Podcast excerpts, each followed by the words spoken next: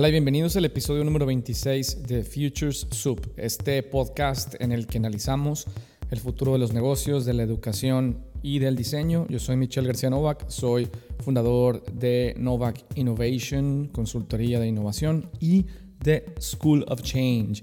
Y hoy voy a hablarles de un tema que me ha venido persiguiendo en los últimos días, esta idea de que cuándo va a terminar la contingencia, cuándo vamos a regresar a alguna, a alguna forma de pseudo normalidad.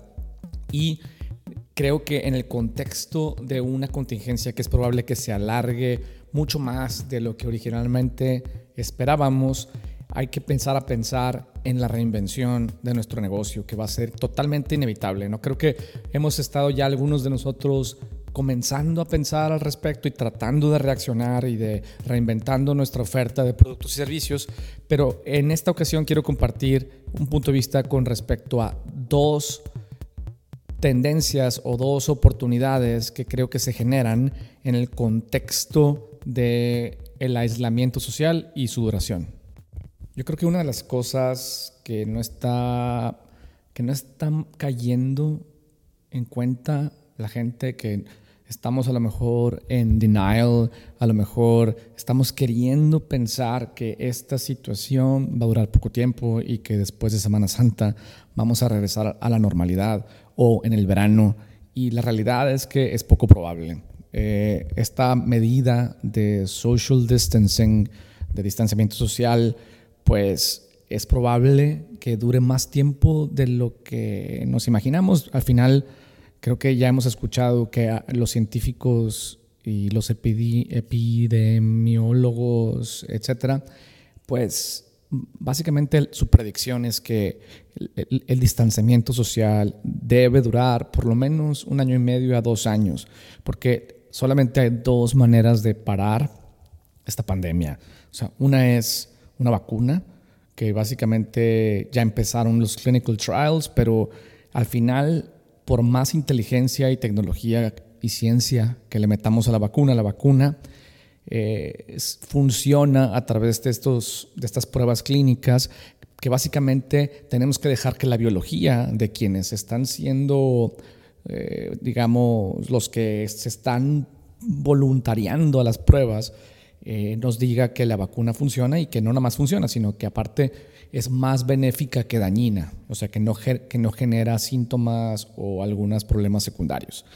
Eh, y eso toma tiempo, o sea, la biología toma tiempo, al menos desde mi perspectiva y la manera en la que yo lo entiendo, no hay forma de hacer que el proceso biológico de la creación de los anticuerpos eh, y, de asegurarnos de que no haya ninguna otra repercusión, pues de acelerarla. Simplemente hay que dejar que la biología tome su curso.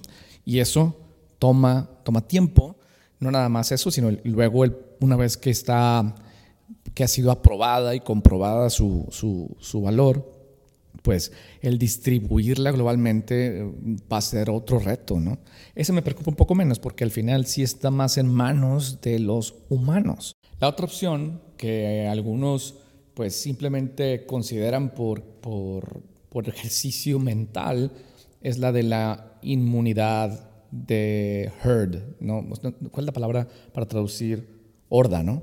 O sea, una inmunidad comunitaria, que básicamente consiste en la idea de dejar que la gente se contagie y que sobrevive el más fuerte y el que no, no. Pero pues son cientos de miles de muertes, potencialmente millones a nivel global.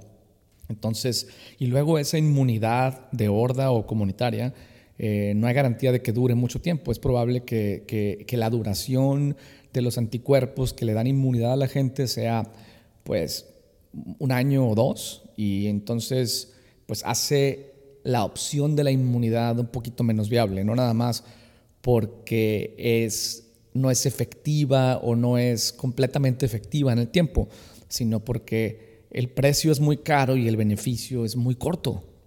Entonces, al final, al punto que quiero llegar es a que este distanciamiento social y todas sus implicaciones y todas sus amenazas, pero también potencialmente sus oportunidades, pues va a durar mucho más tiempo del que nuestro negocio puede aguantar. Obviamente hay negocios que ya están siendo fuertemente afectados, como pues en general los restaurantes y todos los negocios de servicio y demás. Eh, y hay otros que están empezando a afectarse y eh, la educación puede ser uno de ellos, pero también la educación a, distancia puede ser una de las cosas que crezcan en el tiempo. Entonces, la razón por la que quiero decir esto es porque creo que ha llegado el momento de entender de que esta circunstancia no es circunstancial, es eh, va a durar algo de tiempo y va a durar lo suficiente para modificar la manera en que convivimos, compramos, vendemos, nos relacionamos, etc. ¿no? Eh, entonces, eh, yo quería hablar de unas implicaciones que veo en términos muy, muy particulares, ¿no? y, y particularmente son dos. ¿no? Una es hiperlocal y otra es potencialmente hiperglobal. Una de las implicaciones o de las oportunidades quizá que esta situación puede, puede traer es, está en estos dos sentidos. ¿no? Creo que todo lo, todo lo que tiene una dimensión física en términos de producto va a tender a convertirse en hiperlocal, o sea, van a crecer y a desarrollarse los mercados locales de alimentos, bebidas, productos de consumo, productos de limpieza, productos de cuidado personal, etcétera, y las marcas globales ¿no? van a empezar a sufrir. Y por otro lado, todo lo que es un servicio eh, que puede brindarse de manera remota y digital tiene el potencial de convertirse en hiperglobal. Una de las cosas que a mí me, me preocupan o me llaman la atención de lo que va a suceder tiene que ver con la cadena de producción global. O sea, las cosas que compramos, eh, particularmente las que no son comida, e incluso potencialmente la comida, eh, pero productos de limpieza, productos de cuidado personal y todas las cosas básicas que vamos a seguir consumiendo sin duda, pues muchas de ellas vienen de marcas globales que tienen una cadena de producción global. Esto quiere decir que, que el llevar el producto a su producción y a su distribución tiene varias implicaciones, ¿no? Primero, hagamos un análisis rápido de los diferentes momentos de la cadena de producción. Una es investigación y desarrollo, la segunda es diseño, la tercera es la compra de insumos, la cuarta es la producción, la quinta es la distribución, la sexta es el marketing y luego una vez que ya productos y servicios fueron distribuidos, algunos de ellos requieren de, atención al cliente, servicio continuo, técnico, lo que sea. Y a grandes rasgos esa es la cadena de producción.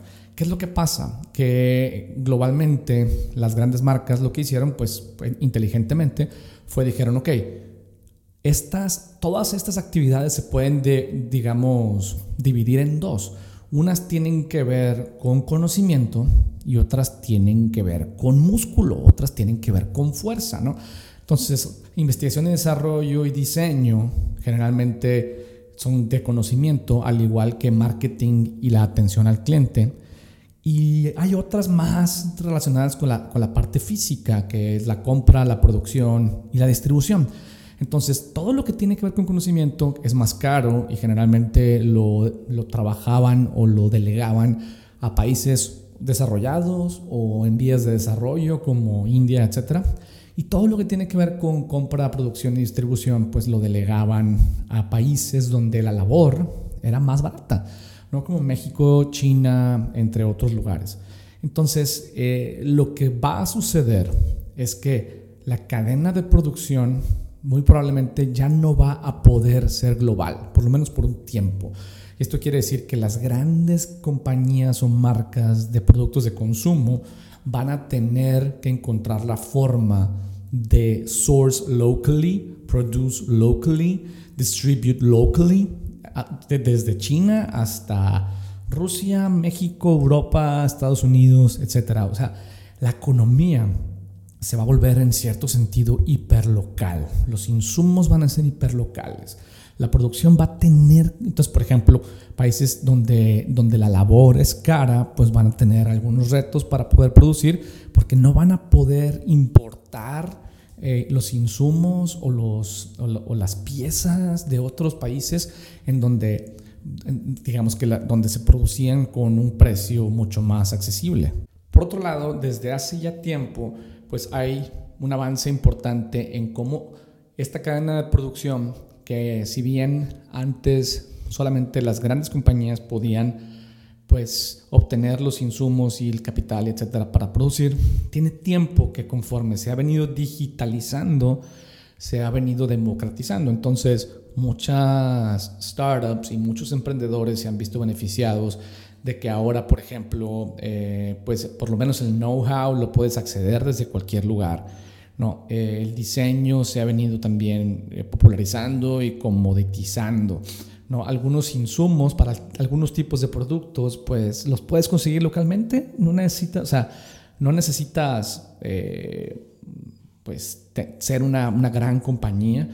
Y la producción también se puede lograr localmente en muchos lugares, especialmente ahora conforme eh, la impresión en tercera dimensión eh, gana popularidad, empieza a crecer, etc. Entonces, lo que yo he observado en los últimos 3, 4 años es que hay un montón de cosas que se producen localmente y que empiezan a tener valor, digamos, en términos de apreciación del mercado, ¿no? Donde se empiezan a hacer zapatos locales y shampoo local y jabón local y los mercados estos en donde se promueven productos locales y en general eh, ha llegado un momento en el que casi cualquier persona puede diseñar no producir y distribuir cualquier cosa, física o no. Entonces, en términos físicos, creo que, pues, por ejemplo, vamos a ver una alza de jabones y shampoos y probablemente rastrillos y cosas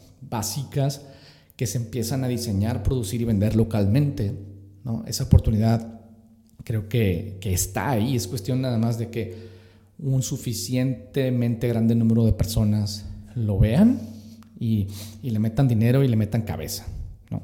Entonces, eh, esa es una de las cosas. Otra de las cosas, evidentemente, que va, que va a crecer, pues va a ser todos los productos locales que tienen que ver con alimentos. ¿no? O sea, por ejemplo, ya hay eh, las verduras que, que, vende el señor fulano de tal y la, la comida, etcétera. Los restaurantes pues se van a tener que reinventar claramente hacia el delivery, ¿no? Y reinventarse hacia el delivery tiene que ver con pensar en productos y servicios, o sea, en, cómo los alimentos, el tipo de alimento, pues no puede ser el mismo que te comerías en un restaurante. Tiene que tener otra presentación, ¿no? Tiene que viajar bien, ¿no? En, en motocicleta, eh, tiene que pues pensar en cuál es la, la, ocasión de consumo que tiene la familia o las personas que la están comprando, etcétera. Incluso probablemente algunos restaurantes tengan que vender, o sea, se vayan por vender sus insumos para que la gente pueda cocinar en casa, que es algo que sin duda los fines de semana aliviana un poco eh, el aburrimiento y la convivencia. Entonces, me da la impresión de que todo esto es una, es una tormenta perfecta que va a abrir oportunidades para todos los negocios hiperlocales, ¿no? Y los negocios hiperlocales pues tienen, tienen varias ventajas, ¿no? Una ventaja es pues que puedes tú recibir ese producto o ese servicio, bueno, principalmente producto, eh, en horas, ¿no? Si yo pido algo por Amazon, pues aunque Amazon tiene una pinche distribution chain enorme, pues me, llega en un día o dos, eh, eh, dependiendo dónde esté y que haya, que haya pedido.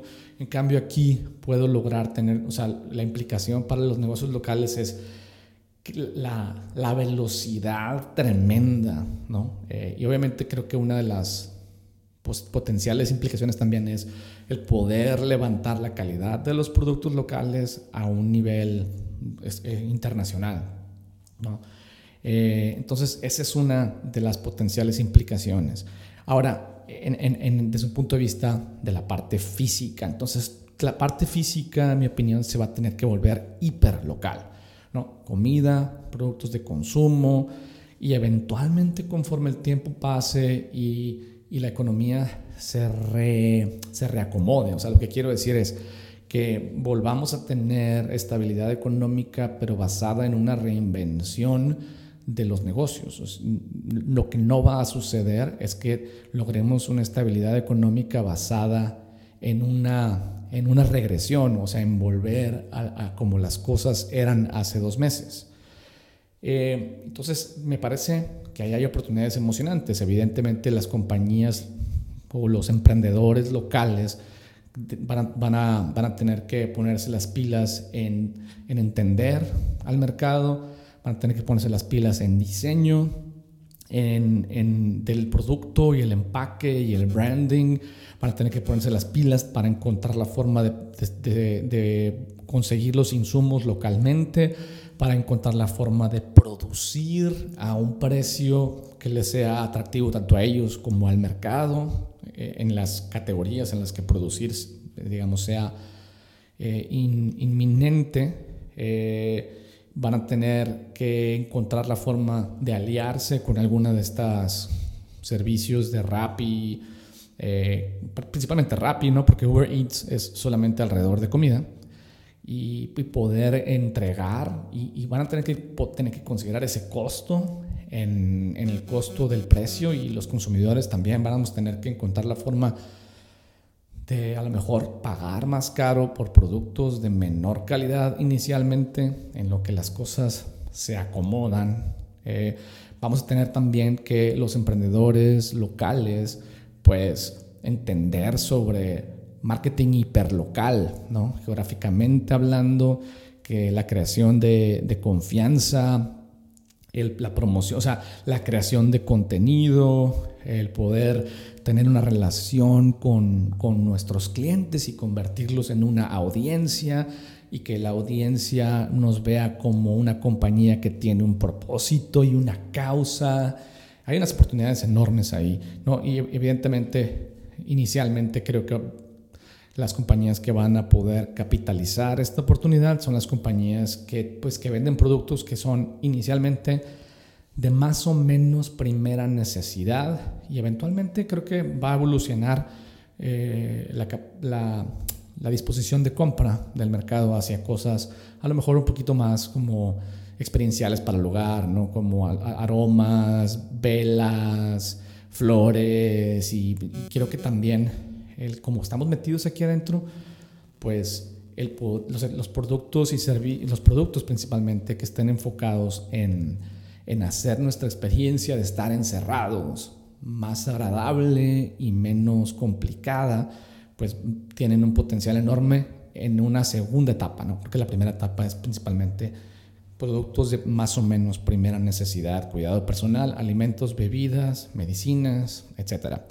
Entonces, todo eso tiene el potencial de, bueno, no tiene el potencial, o sea, hay una oportunidad para los emprendedores locales, pero sobre todo hay una implicación para las grandes marcas y eventualmente las grandes marcas van a encontrar la manera de, hacer cosas hiperlocales, sin duda, pero van a competir contra la confianza y van a competir contra el yo sé quién es la persona que está detrás de esta marca eh, y, y, eso no va a estar tan fácil, ¿no? Eh, y creo que esto da la oportunidad también para darle a, cada locación geográfica, cada municipio, cada segmento de la población, cosas hipercustomizadas para ese mercado. Entonces, por otro lado, hablando igual de las cadenas de valor globales, todas aquellas actividades intangibles, investigación, diseño, educación, consultoría, marketing, eh, servicio al cliente, etcétera, pues van a tener la tendencia contraria. Yo creo que va a ser una tendencia que va a venir después, pero quien se ponga las pilas la, va a poder capitalizar tempranamente. ¿Qué es lo que pasa? Muchos de estos servicios, hay compañías que ya les contrataban desde, lejos eh, y, y, no les importaba dónde estuvieras. ¿Por qué? Porque eran compañías que como quieras eran globales. Pero yo pienso que de cualquier forma había una preferencia porque el proveedor de ese servicio de educación, diseño, marketing o lo que sea, estuviera, estuviera cercano geográficamente para tener una reunión, para estar... Pero al final hoy estamos en una situación en la que de cualquier forma, digamos, de nada me sirve que mi proveedor de consultoría, diseño, educación, marketing o lo que sea, esté aquí a dos cuadras si como quiera no lo puedo ver eh, físicamente. Digamos que se ecualiza la circunstancia para que cualquier proveedor si culturalmente y, en idioma es compatible, pues puede brindarme su servicio intangible desde cualquier parte del mundo y me da lo mismo. Y entonces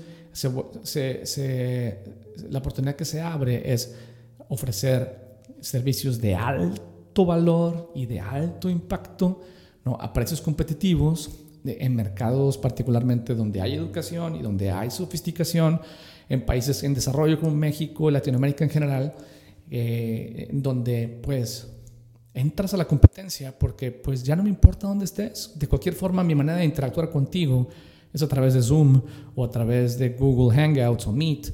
Eh, y pues, who cares? Entonces yo pienso que ese tipo de servicios van a tener la oportunidad de volverse hiperglobales. Ya, ya de alguna forma comenzaban a hacerlo. Yo creo que la gran mayoría de las personas y de las firmas y agencias y compañías que brindaban servicios intangibles, pues ya, ya, ya tenían eh, algunas de ellas clientes globales, algunos de ellas eh, uno o dos, pero, pero ¿qué pasa si de repente todos tus clientes se vuelven globales? O muchos de tus clientes se vuelven globales. No nada más en términos de grandes marcas, sino incluso en términos de todas esas compañías hiperlocales que necesitan ayuda en términos de cómo reinventarse, de cómo rebrandearse, de cómo desarrollar un producto, etc. Eh, entonces, las cosas físicas tienden a la hiperlocalización. ¿Por qué? Pues porque los mercados se van a cerrar, porque las fronteras van a estar protegidas, porque eh, todas todos los países van a estar preocupados por no salirse de control en términos de la infección y de la propagación del contagio y demás. Y, y, por otro lado, todo lo intangible tiene el potencial, a lo mejor esta no se va a dar de manera tan automática ni de manera tan, tan, tan sola, sino tiene el potencial ¿no? de volverse hiperglobal. Entonces, así como hay implicaciones para los emprendedores locales, hay implicaciones para los eh, emprendedores y proveedores de servicios de alto valor potencialmente globales. ¿no? Lo mismo es, en lugar de hacer marketing hiperlocal, pues empiezas a hacer marketing global, pero, pero a lo mejor tomando en cuenta la hiperlocalidad. ¿no? Entonces empiezo a tratar de venderle servicios de los que ya vendía localmente a otros países, otras ciudades, eh, entendiendo sus necesidades muy particulares, entendiendo el, tipo de productos y servicios que venden o quieren vender y ayudándoles en todo el proceso intelectual, ¿no? desde el entendimiento del mercado, el desarrollo del producto, probablemente incluso este, el, el, el procurement, de diferentes partes de su, de su, cadena de producción, en el caso de que sean temas físicos, ¿no? encontrar, ayudarles a encontrar un, una, una, fábrica que les rente una línea de producción o alguien que les imprime en tercera dimensión. Eh, y todo, esta, todo ese servicio integral se vuelve potencialmente eh, una oportunidad, especialmente si los que nos dedicamos a lo nuevo y que, que casi siempre vivía en el mediano y largo plazo, ahora nos enfocamos en el corto plazo. Creo que también los negocios están en, en, una circunstancia de comprar cosas de primera necesidad. ¿no? Cómo se reinventan, cómo se comunican, cómo, cómo reactivan las ventas, cómo resuelven su cadena de producción, cómo, este, cómo evolucionan el, el, management y liderazgo a, a, a un workforce remoto, etc. Entonces, estas son como las dos implicaciones que, creo que me, entusiasman y creo que hay mucha oportunidad independientemente de si tú eres un negocio que, eres local eh, y vendes cosas físicas o eres un servicio local que puede empezar a abrirse a un mercado global en donde en donde se equilibra las circunstancias para que, para que gane el que, el, que, el que es más responsivo, ¿no? el que entiende mejor a su cliente, el que le ayuda más a, sobrevivir estas circunstancias pues tan complicadas que, que estamos enfrentando hoy en día. Pues muchas gracias por su atención, como siempre, les agradezco el que me escuchen. Eh, en esta ocasión voy a probar algo nuevo, lo que voy a hacer es esta introducción que doy aquí en el podcast, la voy a extender en el contenido que voy a dar en la semana, tanto en Instagram como en LinkedIn. Entonces voy a hablar esta semana de una manera ágil de hacer marketing hiperlocal. Voy a hablar también de cómo crear contenido y voy a hablar también de cómo identificar las necesidades de primera necesidad de tus clientes, ya sean negocios o personas. Nos vemos la semana que entra en el siguiente podcast, por lo tanto, cuídense y stay home.